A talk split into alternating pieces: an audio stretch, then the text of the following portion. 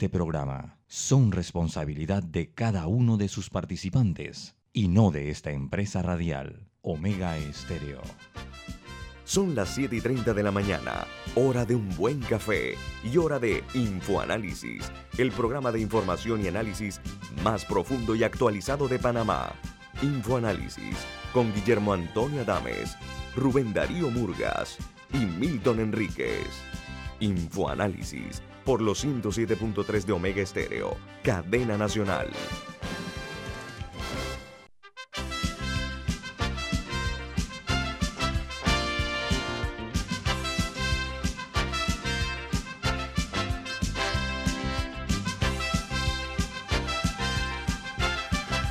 Buen día. Saludos a todos desde la capital de la República de Panamá.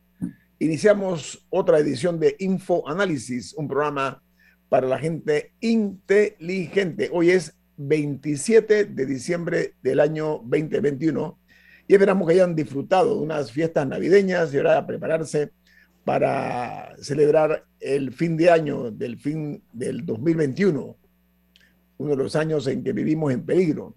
¿Quién presenta Infoanálisis, Don Milton? Iniciamos el programa disfrutando una deliciosa taza del café Lavazza, café italiano espectacular.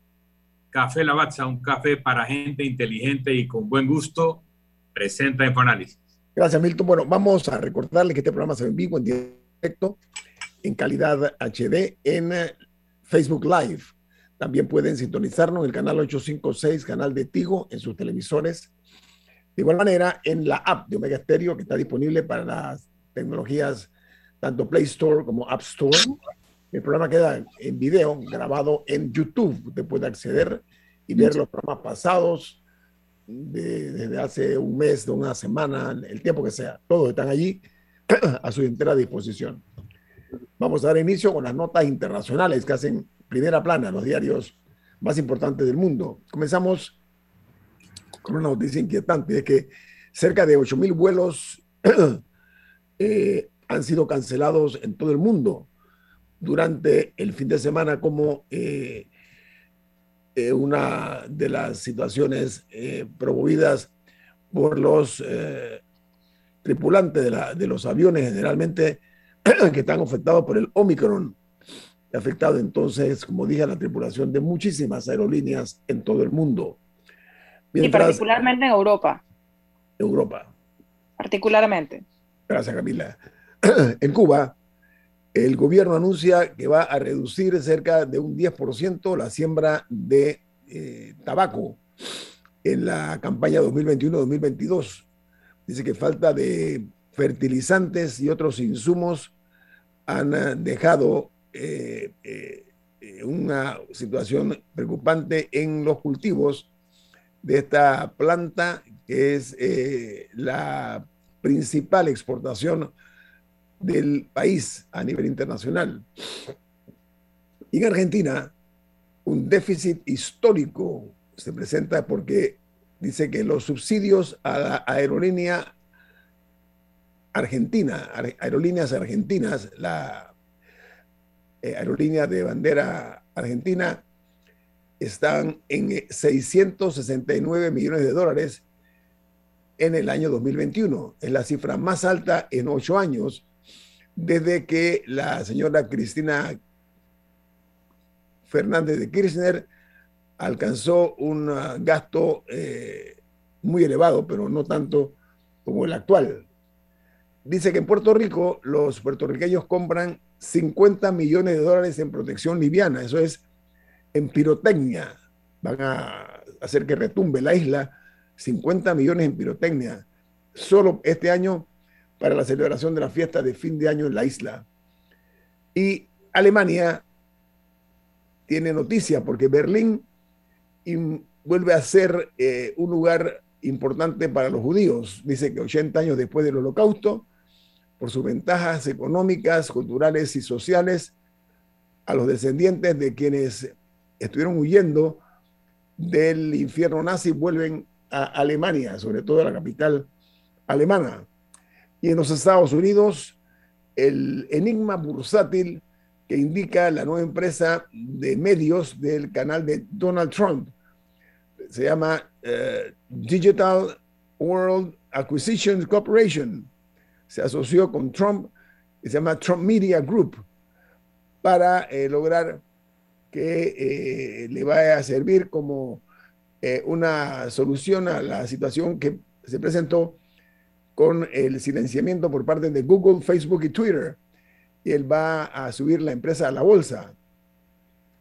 Eh, se valora, o su valor eh, se estima en 10 mil millones de dólares y ha recaudado mil millones de dólares la empresa de Trump, pero no se sabe quiénes fueron los que pusieron y dónde ese dinero. Por otra parte, en Colombia, 3.020 nuevos casos de coronavirus y 32 fallecidos solamente ayer. Es el saldo en Colombia y unos 17.574 casos activos de coronavirus. Total de muertos en el hermano país es de 129.761. Las personas con casos positivos de COVID es de 5.124.690 casos. Mientras en Costa Rica se han detectado tres nuevos casos de Omicron. Dice que llegaron de África, Estados Unidos y Europa. El país cumple el primer año de vacunación contra la COVID con un promedio de 21 mil vacunas por día. Y en Perú, la Fiscalía embarga ocho inmuebles caros y 6,5 millones de dólares al expresidente Alejandro Toledo, un proceso que se aplica eh, el concepto de en, Argentina para él y para su esposa. El presidente todavía está en los Estados Unidos esperando la extradición hacia Perú. Y en Guatemala recibe 1.058.000 nuevas dosis de la vacuna rusa Sputnik V, eh, del segundo componente. Dice que el 31 de diciembre es la fecha límite para que reciba otros 2 millones de vacunas o de dosis restantes de la contratación con Rusia. La nota dice que hay 603.751 casos de COVID-19 y 16.022 personas han perdido la vida por la pandemia. Hay una noticia que se genera en Sudáfrica y muy triste porque desde el presidente Barack Obama hasta el Papa Francisco, el jefe de Estado francés Emmanuel Macron y el inglés Boris Johnson son los líderes mundiales, entre otros, que despiden a Desmond Tutu, eh, un héroe y una figura clave contra el apartheid. Dice que él fue ganador también del Premio Nobel de la Paz 1984 y falleció a los 90 años, una persona espectacular, un hombre irreemplazable. Mientras en Chile, el Ministerio de Salud reporta en las últimas 24, 24 horas 1.232 casos de contagio y activos se cifran en 8.126. Chile tiene números verdaderamente inquietantes en cuanto a los muertos, 39.034 y los casos ascienden a 1.800.280. Los diarios de los Estados Unidos, los tres principales periódicos de los Estados Unidos, titulan de la siguiente manera. Comienzo con el diario The New York Times. Su principal titular dice, aumento de virus en Nueva York obliga a los expertos de salud a pedir eh, a la ciudad y al Estado más, eh, que hagan más para ayudar a las personas más vulnerables y en particular a los residentes de hogares de eh, ancianos para obtener refuerzos rápidamente. Nueva York ha dejado en gran parte la administración de eh, la tercera dosis y la, esto se da en eh, cuanto a los propios eh, centros de atención de la, de la ciudad a largo plazo. Mientras el Washington Post, su principal noticia de titular es la pandemia y el mal tiempo complican los viajes mientras las personas intentan regresar a casa después de las fiestas de Navidad. Dice que el eh, pico de Omicron, la escasez de personal y el mal tiempo llevaron a una nueva ola de cancelación de vuelos y pusieron eh, en peligro los planes de muchos viajeros cuando intentaron regresar a casa después de las fiestas de Navidades. Y el diario The Wall Street Journal, su principal noticia y titular dice, Omicron aumenta los casos diarios de coronavirus y contempla la, la interrupción de los viajes de vacaciones de Navidad. Dice que la temporada alta de viajes de vacaciones eh, eh, lo que provocó es eh, sendos elementos que ha golpeado a la variante Omicron de alta propagación ayer. Y ya que solo la administración Biden ha dejado de estar trabajando para asegurar que los hospitales no estén saturados o abrumados. Eso dice The Wall Street Journal. Mientras en Australia, un hospital fue escenario de una equivocación mortal y es que en resultados, dieron resultados negativos a 400 personas que sí estaban infectadas por la COVID-19. Se trata del hospital St. Vincent, al cual se le atribuye eh, como un error humano lo ocurrido y esto, un descuido de parte de los que trabajan en ese hospital. 400 personas se les dieron como negativo y resultan que sí eran portadores de la COVID-19. Esto en Australia. Por otra parte, en México, en una semana, los casos Omicron aumentaron 83%. Dice que hay 42 eh, personas que han contraído la nueva variante. Eh, el número anterior era 23 y subió a 42 los contagios de la Omicron. Y los números de la COVID-19 en Panamá, hablando ya, no sé si tiene alguna internacional, Camila o Milton. Bueno, yo sí vi una internacional en la BBC que me parece que podría ser de interés para muchísimas personas y es que están trabajando un instituto de investigación del cáncer de Reino Unido está dirigiendo particularmente sus esfuerzos ah. eh, a buscar una manera más sencilla de detectar el cáncer de próstata, que en ese país eh, se detectan unos 50.000 casos al año, de los cuales mueren 12.000. Y eh, están buscando una manera más sencilla porque algunas de las que existen no son muy confiables, por ejemplo la del PSA, la, del, la de los niveles de PSA en la sangre, decían que hay personas que pueden tener cáncer de próstata, pero no se les detecta, y otras personas que se les detectan altos niveles, pero no necesariamente es cáncer de próstata. Entonces, que no es muy confiable y que hay, y que hay otros exámenes, eh, por ejemplo, como el tacto rectal, etcétera, y otros que muchos hombres no se quieren ir a hacer. Entonces, están buscando maneras más sencillas, más, eh, eh, más parecidas a una mamografía, o sea, algún tipo de scan o a través de un MRI. Están están tratando de afinar mejores maneras de detectarlo y se han puesto la meta un poco de que sea en los próximos 3 a 5 años tener una solución eh, un poco más concreta en ese sentido, lo cual me parece una buena noticia de que, de que existen estos esfuerzos que, que se están haciendo. Y en el Reino Unido lo han hecho en el pasado con campañas, etcétera, muy efectivas. Por ejemplo, con el cáncer cervical, ellos han logrado en los últimos, no recuerdo cuántos años, no sé si 10 u 8, disminuir los índices de cáncer cervical eh, con toda una campaña para que las mujeres eh, se vayan a hacer el Papa Nicolau, porque no solo hacían. Entonces esta actriz muy famosa, que no recuerdo cómo se llama, eh, le dio cáncer cervical y, y con ella, ella ayudó a que se iniciara una campaña y a las mujeres incluso les llegan notificaciones una vez al año. Hola, te toca, este es tu mes, creo que es el mes de tu cumpleaños, te llegan notificaciones de que, hola, te toca hacerte tu papá Nicolau, ven a, tu doctor y aquí te lo hacemos gratis, tienes cita para este día, pero ven. Así que eh, van avanzando un poco las, los, los esfuerzos por la detección, porque muchas personas no se van a hacer los exámenes, lamentablemente. Pero el PSA dice que es confiable, Camila. no, o sea, lo que ellos dicen es que están buscando una manera más confiable que el PSA porque hay personas que pueden tener niveles altos, o sea, lo que explica en el artículo de la BBC que me leí es que hay personas que pueden tener niveles altos de PSA sin que sea necesariamente cáncer, otros a los que resulta que tienen cáncer pero no se los lograron detectar con PSA. O sea, no digo que no, que no sea efectivo, sino que están buscando maneras más efectivas, más confiables y más sencillas de hacerlo.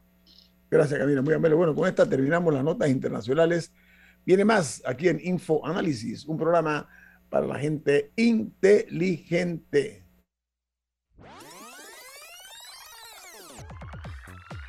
Omega Stereo tiene una nueva app. Descárgala en Play Store y App Store totalmente gratis. Escucha Omega Stereo las 24 horas donde estés con nuestra nueva app.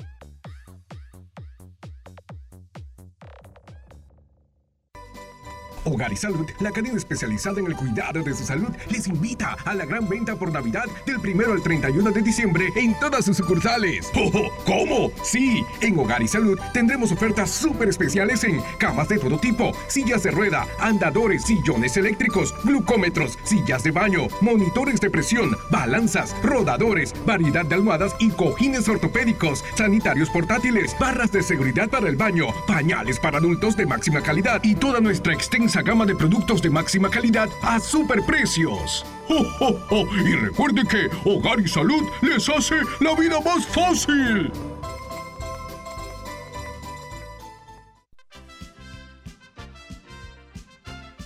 La gente inteligente escucha InfoAnálisis. Los anunciantes inteligentes se anuncian en InfoAnálisis. Usted es inteligente. Llame al 269-2488 y todos lo sabrán. Infoanálisis, de lunes a viernes de 7 y 30, 8 y 30 de la mañana, en donde se anuncian los que saben. Si desea que sus colaboradores trabajen desde su casa, podemos ayudarle. En Solutexa somos expertos en aplicar la tecnología a las técnicas y trabajos de oficina. Contáctenos en solutexa.com.pa o al 209-4997. Solutexa. Omega Stereo. Ya viene InfoAnálisis, el programa para gente inteligente como usted.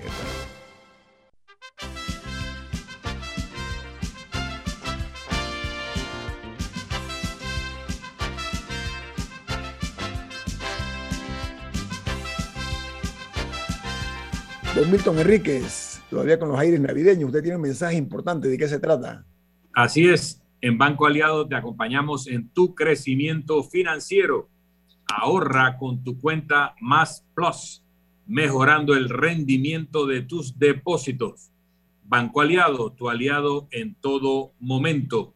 Visita la página web de Banco Aliado en www.bancoaliado.com y también Puedes seguir a Banco Aliado en las redes sociales como arroba Banco Aliado.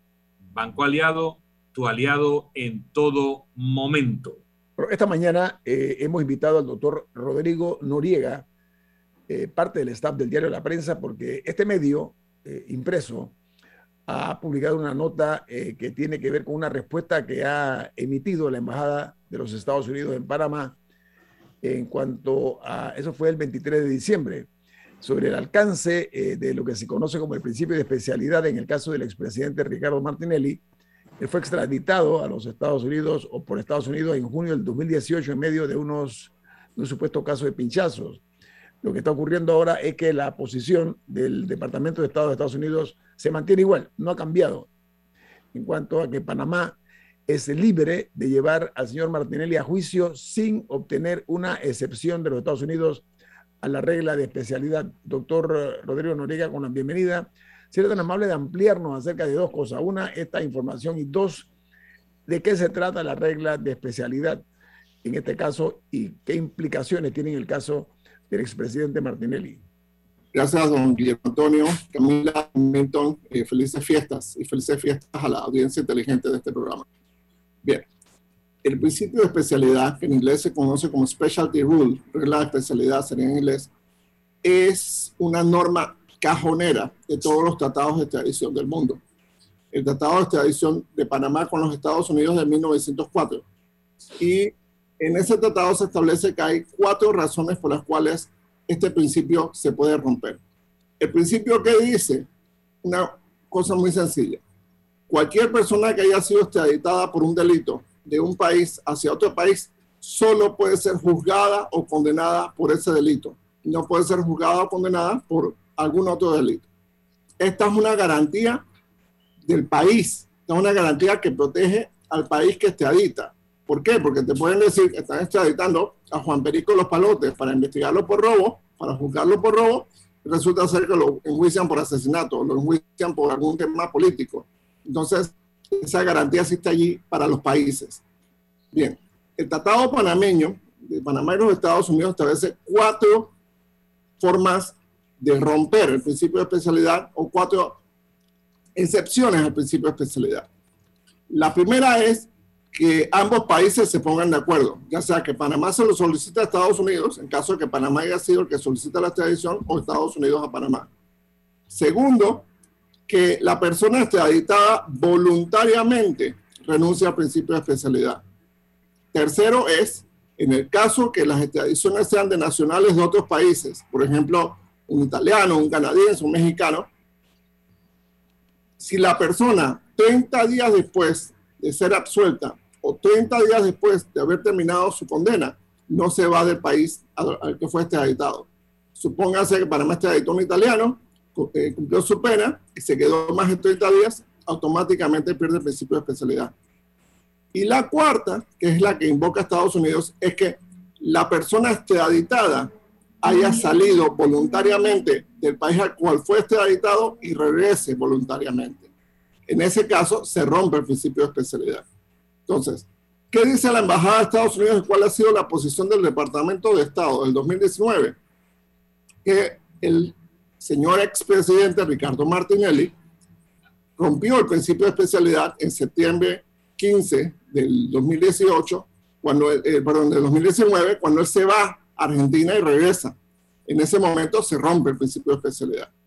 El presidente lo estaba invocando para su protección en dos casos. El caso Odebrecht, él rehusó declarar eh, para, invocando el artículo 25 de la Constitución, es decir, para no incriminarse invocando el principio de especialidad, e igualmente lo hizo así en el New Business. ¿Qué ha dicho el gobierno de Estados Unidos? Tanto en el gobierno de Trump como en el gobierno del señor Biden. El señor Martinelli no tiene principio de especialidad. Lo dijo eh, Michael Cossack cuando vino a Panamá, lo dijo Thomas Heinemann, alto funcionario del Departamento de Estado en el gobierno de, de Trump, y lo vuelve a ratificar ahora el Departamento de Estado en el gobierno de Biden el principio de especialidad en un juicio, en un proceso, no es algo que usted invoca y dice, yo tengo principio de especialidad. Usted tiene que demostrar que tiene principio de especialidad. Para ¿Cómo demuestra eso, doctor? Doctor, ¿cómo se demuestra? La pregunta es demostrar... Una certificación. ¿Ah? Usted tiene una certificación. Ah. Eh, a la Cancillería panameña que le obtenga una certificación, por ejemplo, de, de, Estados Unidos. O eh, que básicamente conste que usted mantiene el principio de especialidad. Pero Estados Unidos le ha certificado al Ministerio Público que la persona no tiene principio de especialidad. Es decir, Panamá tiene total libertad de enjuiciarlo, de investigarlo por cualquier delito. Ahora, el Tratado de Especialidad no es nada nuevo, esto data del año 1904 eh, entre Panamá y los Estados Unidos, eso hay que ponerlo claro, ¿no? Es el artículo 8 del tratado, la ley 25 de 1904, sí una, esta posición del Departamento de Estado reiterativa, ¿qué impacto puede tener en Panamá en el caso del expresidente Martinelli en eh, los temas de New Business y del pago de sobornos eh, presuntamente de compañía o de Brecht, de la constructora de Brecht, doctor Noriega? Póngase dos escenarios. Un escenario en que el Ministerio Público se hubiera abstenido de investigar diciendo nosotros no tenemos jurisdicción sobre esto porque hay especialidad eso pues hubiera problemas directos con Estados Unidos. El Ministerio Público para su crédito continuó con las investigaciones. El segundo escenario es que el órgano judicial diga en algún tipo de sentencia, auto o dictamen, eh, no se le puede juzgar o no se le puede condenar por tal o cual delito, porque tiene el principio de especialidad, pues allí tendríamos un, un tamaño problema internacional, porque quiere decir que Panamá está desconociendo las normas del derecho internacional y eso es muy serio. Panamá es un país que depende de sus relaciones internacionales y depende de respeto a los tratados y convenciones que ha firmado. Doctor Noriega, el tema aquí es que el expresidente Martinelli en reiteradas ocasiones se ha negado eh, o ha desafiado, mejor dicho, eh, la postura de los Estados Unidos negándose a hacerle frente a estos, estos procesos, ¿no? Él ha presentado una serie de recursos, ante los tribunales de justicia y eh, ha logrado hasta ahora pues que esto no, no se dé en forma, de una manera formal, incluso ha querellado a algunos fiscales. En su opinión, ¿esto qué implicaciones tiene, doctor Noriega? Esas son tácticas dilatorias, eh, don Guillermo. Esas son tácticas dilatorias. La jueza tercera liquidadora, Valoriza Martínez, hasta el momento mantiene al señor Martinelli como parte de los procesos. Eh, vamos a ver esta acción del principio de especialidad moverse mucho en los tribunales próximamente, porque no funcionó en el Ministerio Público. Los fiscales no le hicieron caso, los fiscales tenían el respaldo de Estados Unidos diciendo, aquí ya no hay principio de especialidad. Y entonces, eh, vamos a ver ahora qué pasa con el órgano judicial. Es posible que la jueza Valoriza Martínez diga algo, pero sus superiores y la Corte Suprema de Justicia digan otra cosa. Veremos qué pasa allí. Camila. Ya hay, ya hay una fecha de audiencia, por ejemplo, para el caso de Brecht, creo que en junio del, o, no, sé si la estoy confundiendo con Blue Apple, en junio del 2022. Correcto, esa es la fecha. ¿De Blue Apple o de, o de Brecht? de Brecht. Ok, ya, ya hay una, una, lista de personas que están eh, convocadas a esa audiencia. ¿Qué pasaría, eh, ¿Qué pasaría ahora? ¿Está el señor Martinelli en esa lista? O está en esa lista, al igual que el expresidente Juan Carlos Varela. Ah, y si en esa lista, cuando llegue junio, tendrían que asistir todas las personas o, si, o, es de esos juicios que si falta una, todo el mundo se va para su casa. Tienen que asistir todas las personas porque es sistema inquisitivo mixto. Lo que puede pasar si él no se presenta o si simplemente trata de evitar el proceso, pues eh, tengamos uno de estos eventos muy engorrosos y vergonzosos para el país que haya que ordenar buscarlo con la policía y bueno, todo aquello. Bueno, él u otra persona, porque es el modus operandi de, de es la, la táctica de muchísimos abogados también, recomendarle eso a sus clientes. Ortopédicos y andaderas y bastones y sillas de ruedas y bueno. Son, son tácticas, como dice usted, dilatorias todas, ¿no? Eh, don Rodrigo, em, según mediciones a las que se le puede dar o no credibilidad, el 45% de los electores panameños o no creen que el expresidente Ricardo Martinelli sea culpable de nada o no les importa si fuera culpable de aquello de lo que se le acusa y estarían dispuestos a votar por él para presidente de la República. Nosotros podemos entender que mucho de lo que vemos en su estrategia comunicacional tiene más que ver con convencer a la opinión pública de que él no puede ser juzgado o que es inocente o que hay una persecución política que necesariamente ganar casos, porque la, la verdad procesal es la que está comprobada en, en, los expedientes y no lo que digan los periódicos, o la radio, o la televisión.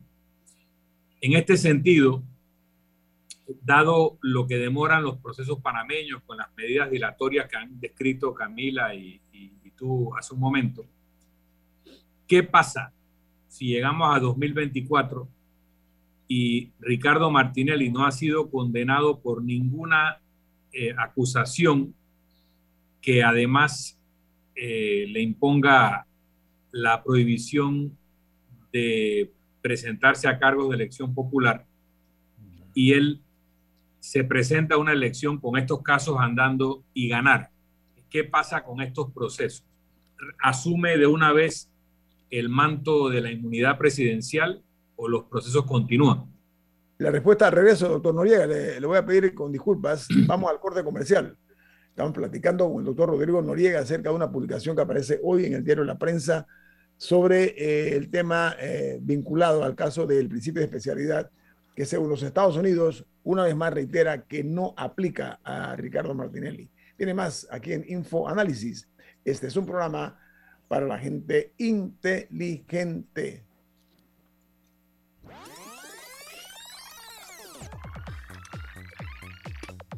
Omega Stereo tiene una nueva app. Descarga la Play Store y App Store totalmente gratis. Escucha Omega Stereo las 24 horas donde estés con nuestra aplicación 100% renovada. África, Europa, Asia, América y Oceanía. Tú eliges el destino donde vivir tu propia experiencia extraordinaria. Realiza tu aporte extraordinario en Profuturo y estarás participando por un certificado de viaje de 15 mil dólares. Saca el mayor provecho a tu inversión. Tus aportes son deducibles y exentos de impuestos. Llama ya al 300-9777. Profuturo, en buenas manos. Promoción válida del 1 de noviembre al 31 de diciembre de 2021. Tomo la 14 de enero 2022 en las oficinas de Profuturo vía España. Aprobado por la JCJ, resolución 2218 del 15 de octubre de 2021. No participan colaboradores de Banco General ni subsidiarios. Matricúlate hoy en la USMA. El momento que esperabas ya llegó. Para mayor información ingresa a usma.ac.pa. USMA, formando tu mejor futuro desde hoy. ¿Qué es lo mejor de la Navidad? Los mensajitos, las llamadas y los correos de voz aseguran que el amor que compartimos es nuestro mejor presente. Así que disfrútalo. Activa tu super pack de 5 y recibe 7 días de ilimitada, minutos y 1.5 gigas para compartir. Actívalo al asterisco 123 numeral y participa por un año de servicio gratis más un celular Samsung. Son 100 ganadores. Vive tu mejor presente esta Navidad. ¡Claro! Promoción válida del 15 de noviembre de 2021 al 6 de enero de 2022. Aprobada mediante resolución número 2021-2355. Para mayor información ingresa a claro.com.pa.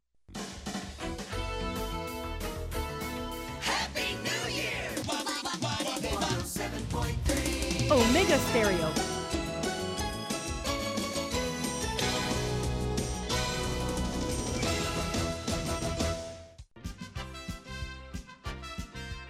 Ya viene InfoAnálisis, el programa para gente inteligente como usted. Rodrigo, el impacto que puede tener el hecho de que el presidente Martinelli, de acuerdo a algunas encuestas, se le perfila como uno de los posibles eh, aspirantes en serio a la presidencia, ¿cierto? ¿Eso qué impacto podría tener ante este escenario de lo que plantea el Departamento de Estado, doctor Noriega? Tenemos que tener en cuenta dos cosas. La Constitución y el Código Electoral establecen que tiene que haber una sentencia en firme, una condena en firme para inhabilitar a un candidato o candidata. En este caso no la ha habido. Recordemos que hay un recurso de casación por el caso de los pinchazos que la Corte tendría que ventilar y en caso tal, entonces pudiera ser ese caso el que lo inhabilite. Eh, los otros casos, honestamente, no lo creo. Ni el caso de Version el Business, simplemente porque un caso en el sistema inquisitivo puede tomar 5, 8, 10 años perfectamente antes de una sentencia. Entonces, eh, no, no, no, tengamos esperanza o no tengamos expectativas de, de, de, ese proceso. Ahora bien, lo que dicen las encuestas, vamos a asumirlas como ciertas. No, no se puede hacer mal pensado, como mucha gente, decir que la, la encuesta dice lo que quiere quien la paga.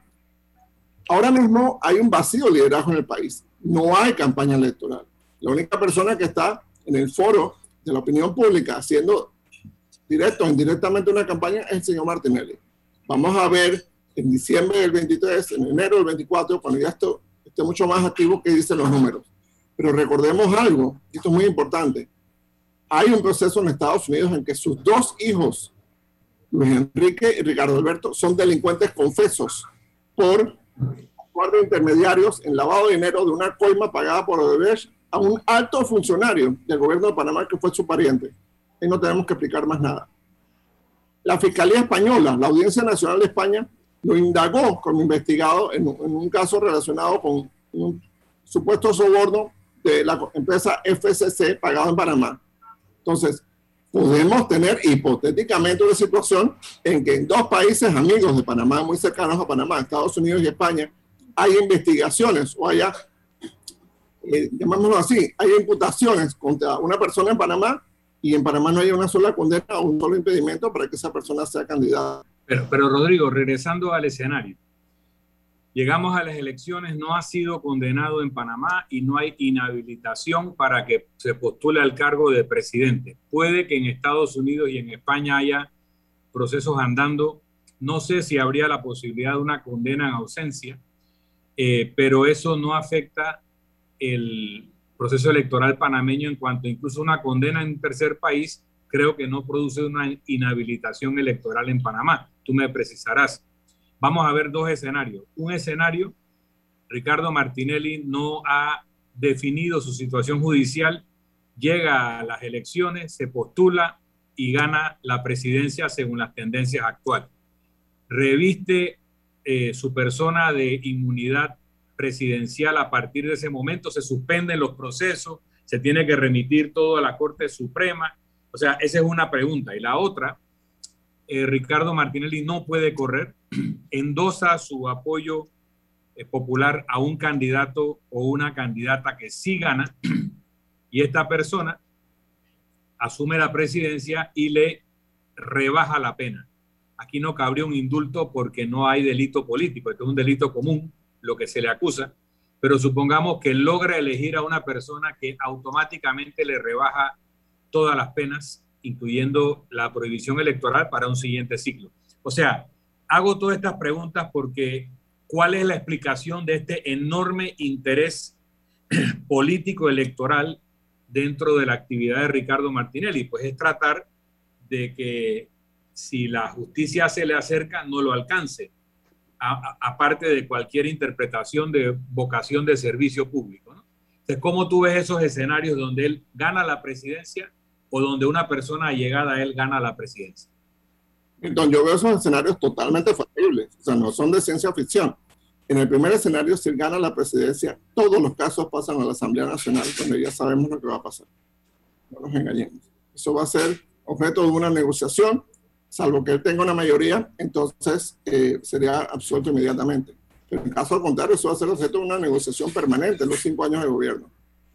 En el segundo caso, que él endose a una persona y esta gane, vamos, la legislación panameña tiene muchas cortapisas para, para acabar con la justicia penal.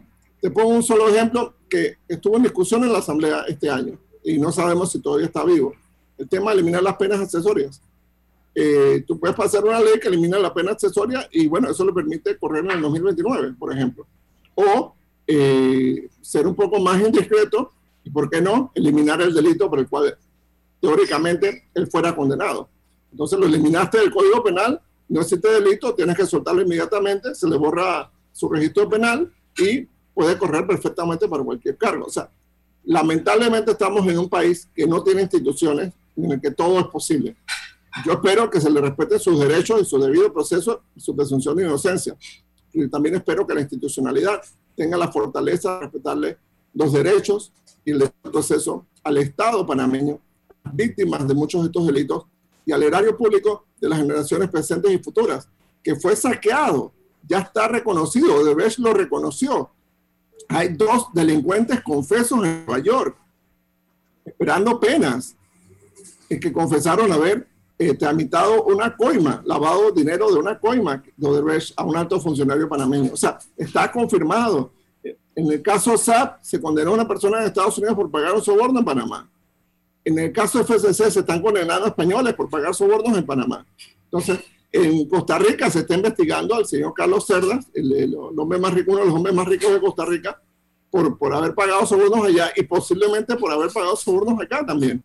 Entonces, está muy claro que hubo una, una pagadera de sobornos, una orgía de sobornos y coimas en proyectos públicos.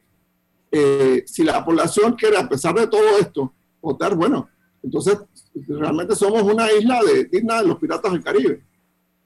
Oiga, doctor Noriega, hay un hecho aquí que eh, estamos obligados a analizarlo y me gustaría conocer desde su perspectiva lo siguiente, que debe ser incluso eh, un tema de, pena, ¿no? De pena nuestra, no es ajena, pena nuestra. El Procurador General de la Nación, el Procurador Caraballo, ya va a cumplir 10 meses en condición de interinidad, o sea, no es en propiedad el Procurador General de la Nación ante este cúmulo de escándalos de corrupción, entre otras cosas, entonces esto eh, eh, limita sus posibilidades de que los casos lleguen a, tierra firme o en alguna manera lo convierte en un elemento frágil para poder proceder o lo tiene atado de pies y manos. ¿Qué implicaciones tiene el hecho de que esté eh, el procurador Caraballo todavía ocupando el cargo de manera interina, doctor Noriega? Gracias por la pregunta, Guillermo Antonio. Mire, el procurador Caraballo tomó posesión a principios del mes de marzo de este año. O sea que este fin de semana que viene cumple 10 meses. Esto es imperdonable. Es el séptimo procurador general que hemos tenido en 11 años. Y según las versiones que, que conozco, hay dos tesis por las cuales se supone que no, no, no quieren ratificarlo. La primera es que no hay los votos en la Asamblea. Eh, eso indica, obviamente, la complicidad directa entre los diputados y el narcotráfico en Panamá, lo que es una alerta terrible para la democracia panameña. No hay los votos, el, el hombre es un fiscal de drogas, le está cayendo duro a los carteles, le está cayendo duro a, a los operadores locales y en la Asamblea pues está molesta con eso. Y segunda tesis, que no contradice ni, ni, se contrapone a la primera, es que el Ejecutivo lo quiere tener con eh, la correa cortita. En caso tal que el procurador eh, se meta en, aguas hondas o en zonas donde son inconvenientes para el Ejecutivo, pues alas, alas la correa y designas otra persona en la posición. Cualquiera sea la tesis, es terrible para la democracia y la institucionalidad panameña. Caraballo tiene que terminar el periodo iniciado por Kenia Porcel en el 2015. Es decir, le queda 2022, 2023 y todo el 2024, hasta el 31 de diciembre del 2024. En esos tres años se pueden hacer muy buenas investigaciones, muy buenos procesos, se puede institucionalizar muchísimo el Ministerio Público. Entonces, tener un procurador interino es simplemente decir, no me importa la justicia para mí. Eso es lo que, ese es el verdadero mensaje que está mandando la clase política panameña no nos importa la justicia panameña. Encuentro muy curioso eh, que usted diga que no tienen lo que lo más posible es que no tengan los votos en la asamblea, porque en diciembre de 2019 el señor Eduardo, eh, cuando fue ratificado Eduardo Ulloa como procurador, también se ratificó a Javier Caraballo como su suplente y a, Mónica Castillo como la suplente del procurador de la administración. Estoy viendo la foto están parados con, con, los papeles al lado de Marcos Castillero. Así que ya pasó un voto de la Asamblea. En verdad sería muy llamativo que se hiciera una votación y los votos hayan variado. O sea, que, que los mismos diputados lo hayan considerado viable para suplente de procurador, pero cuando lo tengan que, si, si, lo, si lo llegaran a tener que ratificar como procurador ya en firme, que votaran distinto. Y creo que, creo que sería, sería comparar los votos, sería muy interesante también, cómo, hayan variado. Fue aprobado como propuesta suplente con algunos eh, cuestionamientos bien duros de parte, por ejemplo, de la diputada Soledad Rodríguez. Eh, y además, cuando tú apruebas un suplente, tú no estás pensando que el principal se va a ausentar o el principal va a renunciar. Estás pensando en la llanta de repuesto. Estás pensando, bueno, el procurador principal se va de vacaciones, este se encarga. O vienen las navidades, este se encarga o vienen los carnavales, este es el que se encarga. No estás pensando que el procurador principal va a renunciar y que el suplente se va a convertir en el principal. Eh, Pero igual sería, igual sería, sería muy fácil compararlos o sea, y ver a quién hay que cuestionarle el cambio en su voto, a qué se debe, qué justificación puede dar. Sería tan fácil enviar el currículum del señor nuevamente a la asamblea y decir, oye, ratifíquenlo como procurador principal y vemos los votos. Hablando, de, hablando de diputados, eh, se presentó una denuncia en la Asamblea por eh, la entrega de donaciones eh, supuestamente relacionadas a, fondos públicos. ¿Sabemos qué, detalle conocemos de esa denuncia? Dos minutos, doctor Noriega. Mire, hay, hay ahora mismo hay un cruce de denuncias por, por donaciones, por este festín de donaciones que normalmente hay a final de año jamones, papipollos, materiales de construcción, electrodomésticos, todo tipo de cosas. Hay unas denuncias que están en la justicia electoral, hay otras denuncias que están en el Ministerio Público, otras denuncias que están en la Corte Suprema porque involucran a diputados. Hay investigaciones que debe hacer la Contraloría, hay investigaciones que a hacer la Fiscalía Electoral. Yo de estos dos últimos organismos no espero mucho. Ni la Contraloría ni la Fiscalía Electoral han dado señales de vida en este gobierno. Eh, eso es terrible porque son instituciones de control, son instituciones de control fundamentales para la democracia. Yo pronostico que no va a pasar mayor cosa con este tema de las donaciones. Puede que en el Ministerio Público sí se avance algún tema porque el Ministerio Público investiga ciudadanos normales, comunes y corrientes. Pero lo que esté en la, la Corte o lo que esté en la justicia electoral va a ser muy complicado si no hay un soporte de la Contraloría o no hay un soporte de la Fiscalía General Electoral. Otro caso que estamos viendo ahora, eh, que ha surgido durante el fin de semana, creo, es eh, la supuesta falsificación de diplomas eh, por parte de docentes que buscaban concursar para plazas en el Meduca. Eh, ¿Qué conoce usted de esta, de esta denuncia que están surgiendo y de ese caso? Un minuto, doctor Noriega. Sí. Esto empieza por algo que debía ser común en todas las direcciones regionales del Ministerio de Educación. La Dirección Regional de San Miguelito se dio cuenta que algunos diplomas no eran kosher. O sea, eh, parece que ellos conocían el diseño gráfico, los diplomas de la Universidad Latina y de otras universidades, se dieron cuenta estos no parecen los, universidades, los, diplomas de estas universidades. Le pidieron a estas universidades que confirmaran si estas personas tenían el diploma. Por supuesto que no, eran falsos, había firmas falsificadas, había todo tipo de cosas. Eso es un delito. ¿Por qué? Está falsificando documentos de carácter público. Y segundo, los estás presentando en un evento público que es eh, un concurso para un cargo. O sea, eso, son, eso equivale a una declaración jurada falsa. ¿Qué es lo peor de todo? Estamos hablando de profesores y maestros. Profesores y maestros que están pagando por diplomas falsos, que están falsificando documentos para obtener un cargo. Esa es la podredumbre moral que tenía este país. Cuando los profesores y maestros son corruptos, no podemos esperar otra cosa para este país. Eso es una señal muy negativa acerca de la, del tejido social nuestro, cómo se ha ido de a poco o de a mucho eh, dañando. Doctor Rodrigo Noriega, gracias por estar esta mañana con nosotros. Un placer, feliz año a todos ustedes y a la audiencia también. Feliz año para usted, doctor, y su familia. Hasta luego, felicidades. Vamos al corte comercial. Esto es Info Análisis, un programa para la gente inteligente. Omega Stereo tiene una nueva app. Descárgala en Play Store y App Store totalmente gratis. Escucha Omega Stereo las 24 horas donde estés con nuestra aplicación totalmente nueva.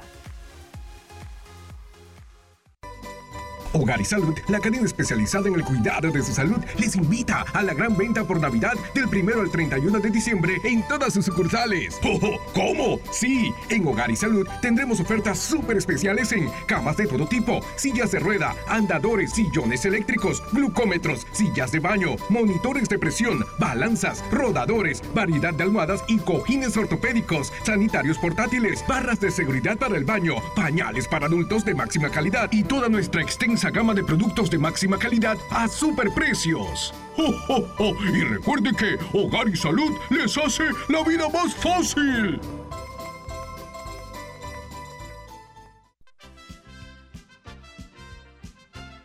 La gente inteligente escucha InfoAnálisis. Los anunciantes inteligentes se anuncian en InfoAnálisis. Usted es inteligente. Llame al 269-2488 y todos lo sabrán. Infoanálisis, de lunes a viernes de 7 y 30, 8 y 30 de la mañana, en donde se anuncian los que saben.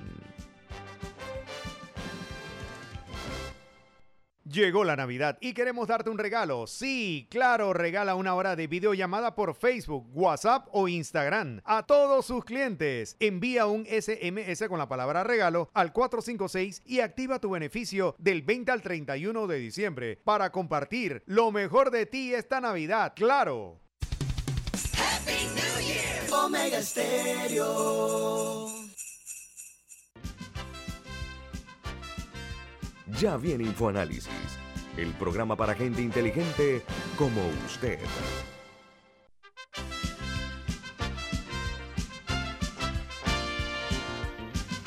Bueno, el tema este de los eh, diplomas falsificados que ha surgido a la palestra pública, eh, como decía el doctor Noriega, es un delito. Ojalá que eso no quede nuevamente sumido en la nada, que las investigaciones tengan un fin en el cual se castigue a las personas involucradas en ese escándalo, porque tras que la educación en Panamá está en una situación precaria, eh, vemos entonces que hay profesores que tienen títulos universitarios que supuestamente son falsificados, o sea, carecen de legitimidad. Y eso eh, implica en forma negativa la capacidad que tienen los estudiantes de nutrirse del conocimiento. Eso, eso por una parte, ese delito debe ser investigado, de hacerse público quiénes son las personas que han infringido en ese sentido la ley para que esto realmente, eh, repito, no quede sumido en eh, la impunidad rampante que hay en este país. Sí, son alrededor de 30 personas eh, las que han sido descubiertas con estos diplomas falsos de al menos tres universidades, entre esas la Universidad de Panamá. O sea que no, no son solo de universidades privadas. Y Eh, el Ministerio Público ha anunciado que va a presentar una denuncia ante el Ministerio Público. Ahí el, doctor Rodrigo Nariega estaba explicando que podría haber varios delitos involucrados aquí. Eh, adicionalmente, eh, queda la duda sobre, porque esto fue lo que descubrió la Dirección Regional de San Miguelito, pero habría que ver si es un, si es un problema mucho mayor que, que también se está dando en otras direcciones regionales del Meduca, si hay otros, si se va a investigar a los que ya están en el sistema en los últimos años, o si existe la manera de hacerlo.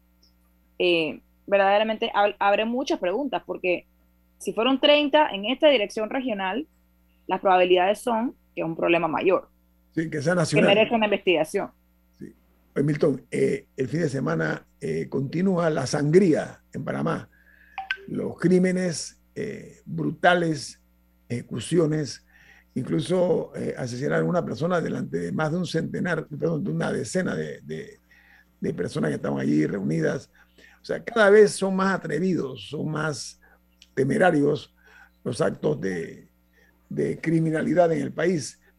Eh, no se detienen, entonces eso eh, conspira contra Panamá como un destino seguro para los viajeros que llegan a nuestro país. ¿Tú a qué atribuyes, Milton, esto? Se habla mucho de la, de droga, se habla de, no sé, de otros delitos. De tu perspectiva y tu experiencia como exministro, ¿cómo se puede hacer para que realmente se mitigue este impacto eh, de, la, de los crímenes brutales que hay en, en Panamá todos los días?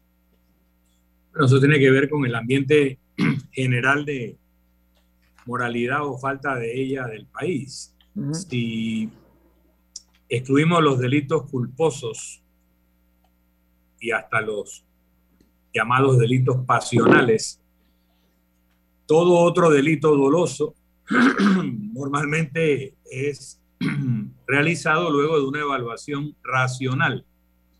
Y si el delincuente sea un falsificador de documentos, o sea un sicario, homicida, o sea un asaltabanco, un robador de vehículos siente que las posibilidades de ser capturado son menores que las de no ser capturado y de que si es capturado existe una alta posibilidad de que no será condenado o que la pena será menor, leve, va a cometer el delito con mayor desparpajo. Por eso, cosas que antes sucedían en lugares alejados de la atención pública, etcétera, hoy en día se dan a plena luz o en lugares muy concurridos, perdón, porque los delincuentes sienten que la posibilidad de salir impunes es muy alta. Y es muy alta cuando tú sientes que las autoridades son corruptas o no tienen los recursos para realizar su labor. Tú no necesariamente estás apostando a que te va a tocar un juez corrupto.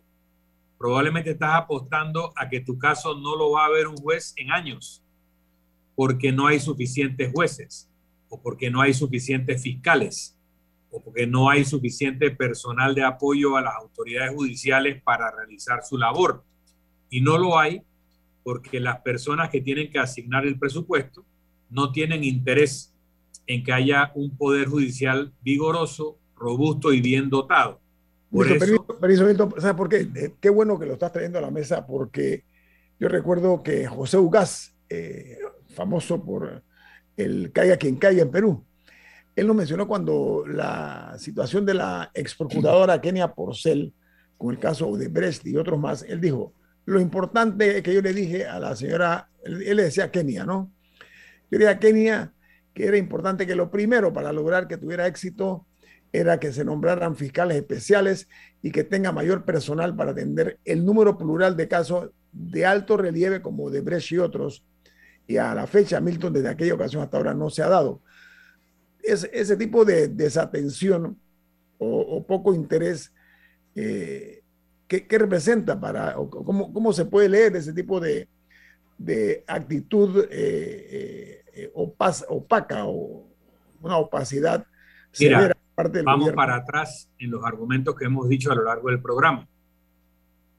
Hay un adagio que dice, todo pueblo tiene el gobierno que se merece. Y ese adagio ha sido actualizado. A todo pueblo tiene el gobierno que se le parece. Si es un sistema democrático, todo aquel que está allí y sobre todo todo aquel que está en un cargo de elección popular por reelección es lo que en inglés llaman un non quantity. O sea, la gente que votó por esa persona sabía exactamente por quién estaba votando y qué esperar de su conducta. Cuando tú tienes suficientes personas que le tendrían temor a un sistema judicial vigoroso y bien dotado, y que esas personas pueden condicionar el presupuesto que se le da al Poder Judicial o pueden condicionar que las autoridades judiciales sean ratificadas o no en los procesos de selección, tú mantienes al Poder Judicial en una situación de precariedad, en una situación de limitación a su capacidad operativa. Si peor aún, escoges en los cargos judiciales a personas que no tienen la idoneidad moral, ni siquiera necesitas ese control presupuestario o de ratificación porque ya colocaste a la gente que te va a hacer el trabajo de lograr tu impunidad. Entonces, cuando tú tienes una construcción política en el sentido de la estructura del poder público, en el judicial, en el legislativo o en el ejecutivo, o en los tres, y en los poderes de control, que sería Contraloría General de la República, Ministerio Público, Defensoría del Pueblo, que no están con los recursos o con la solidez en el cargo necesario porque no han sido ratificados, o que son personas que realmente no trabajan por la justicia y por la integridad, sino que están allí para todo lo contrario, hacia abajo se sigue derrumbando todo. Eh, hay un otro adagio que dice el pez se pudre por la cabeza. ¿Por qué un mando intermedio o un mando bajo no va a hacer lo que la oportunidad le brinda si sabe que tiene impunidad que probablemente si lo pillan le puede decir al jefe, pero yo sé de ti o a la jefa esto y esto y esto, así que más vale que no te metas conmigo, y que ambos saben que fuera de un leve escándalo que será tapado por otro escándalo y que luego será tapado por otro escándalo, porque ojo, muchos de los escándalos que tienen la atención de la opinión pública son escándalos provocados por aquellos que quieren fugarse de un escándalo mayor y sirven esa información o provocan los hechos para que se genere esa indignación y se distraiga la atención. Entonces hay una ciencia de la impunidad a la corrupción que está muy bien desarrollada y en Panamá está muy bien instalada. Así que estamos recibiendo el resultado de seguir apoyando a ese tipo de personas en su búsqueda del poder. Esas son posturas mafiosis, Milton. ¿eh? Ojo. Camila, tenemos dos minutos, no, un minuto y tanto. Sí, es que un, un oyente pidió eh, que diéramos las cifras del COVID, que las ibas a dar, pero no las diste en el bloque de las internacionales. Así que le puedo comentar al oyente que ayer domingo 26 de diciembre se reportaron 563 nuevos casos de COVID-19 en Panamá. Se reportaron también cinco defunciones en las 24 horas anteriores a eso.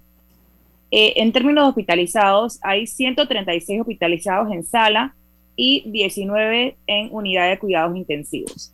Esos son los números principales de la COVID-19 reportados ayer por el Ministerio de Salud.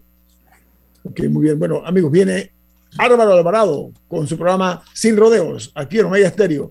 Milton, ¿quién despide Infoanálisis?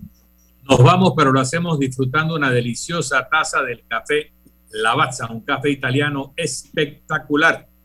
Café Lavazza, un café para gente inteligente y con buen gusto pide Infoanálisis. Ha terminado el Infoanálisis de hoy.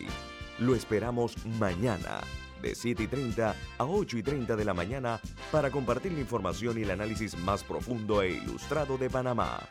Infoanálisis con Guillermo Antonio Adames, Rubén Darío Murgas y Milton Enrique.